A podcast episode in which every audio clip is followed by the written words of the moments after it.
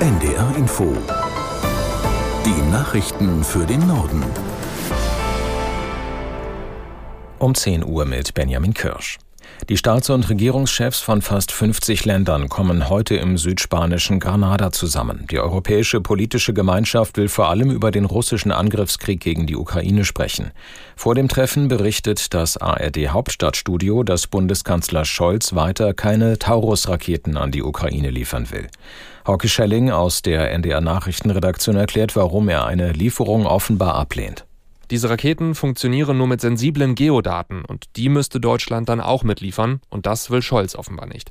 Außerdem gibt es wohl die Sorge, dass deutsche Raketen auf russischem Boden landen könnten. Stattdessen will Scholz der Ukraine möglicherweise weitere Patriot-Raketen liefern. Die brauchen diese geheimen Geodaten nicht. Die Ukraine bittet allerdings schon seit Monaten um Taurus-Raketen. Die Regierung sagt, sie brauche dieses System, um Munitionslager und Stützpunkte in den von Russland besetzten Gebieten zu zerstören. Denn die Raketen haben mit rund 500 Kilometern eine große Reichweite. Auch der ukrainische Präsident Zelensky kommt zum Gipfel der Europäischen Politischen Gemeinschaft nach Granada. Er sei dort heute früh angekommen, schrieb Zelensky auf der Plattform X.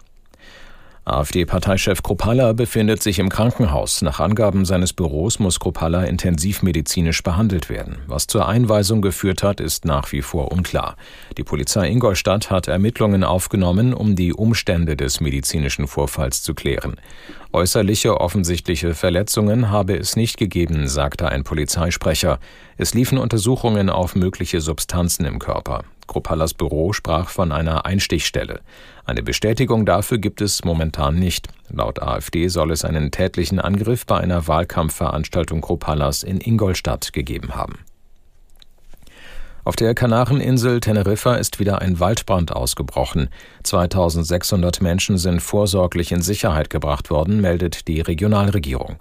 Ob auch Touristen darunter sind, wurde zunächst nicht mitgeteilt. Den amtlichen Angaben zufolge ist ein Waldbrand wieder aufgeflammt, der im August im Norden und Nordosten Teneriffas rund 15.000 Hektar Natur zerstört hatte. Die Feuerwehr versucht, die Flammen mit 150 Einsatzkräften, Fahrzeugen und Hubschraubern in Schach zu halten. Was die Löscharbeiten kompliziert macht, sind die hohen Temperaturen von nur knapp unter 40 Grad und starker Wind, sagen die Einsatzkräfte. Nach einer Sturzflut im Nordosten Indiens dauern die Rettungsarbeiten weiter an. Indische Medien berichten von mindestens 14 Toten und mehr als 100 Vermissten. Inzwischen hat die Armee mitgeteilt, dass einer ihrer zuvor 23 vermissten Soldaten lebend gefunden wurde. Die Wetterbehörde warnt vor Erdrutschen. Starker Regen hatte in der Nacht auf Mittwoch dazu geführt, dass ein See in den Bergen übergelaufen war. Der Vorstand der Deutschen Arzneimittelkommission kritisiert den Hype um die Abnehmspritze Vegovi. Das Medikament könne häufig zu Nebenwirkungen führen. Aus Hamburg Benedikt Strunz. Viele Patienten, die die Abnehmspritze einnehmen, litten später an Übelkeit, Durchfall oder Erbrechen, sagte Andreas Klinge im Interview mit NDR, WDR und SZ. Klinge ist Vorstandsmitglied der Arzneimittelkommission der deutschen Ärzteschaft.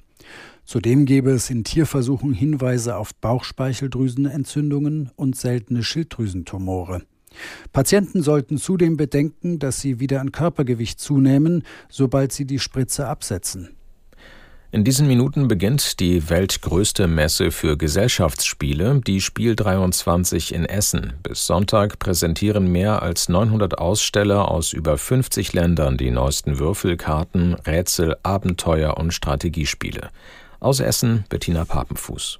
Offenbar entdecken immer mehr Menschen dieses Hobby für sich. Stetig steigende Umsatzzahlen belegen dies. Außerdem gibt es zunehmend Spielecafés und Spieletreffs, wird in vielen Schulen gespielt, leihen Bibliotheken Brettspiele aus. Bei der Messe in Essen feiern die einen preisgekrönte Spiele wie aktuell Dorfromantik oder Mysterium Kids, andere reisen vor allem an, um Neuheiten zu testen. Einen Trend sehen die Veranstalter in Spielen für zwei Personen. Außerdem populär Spiele, bei denen es um Umwelt und Natur geht. Welche Chancen Brettspiele für die Bildung haben kann, darüber können sich Interessierte beim Educators Day informieren. Das waren die Nachrichten.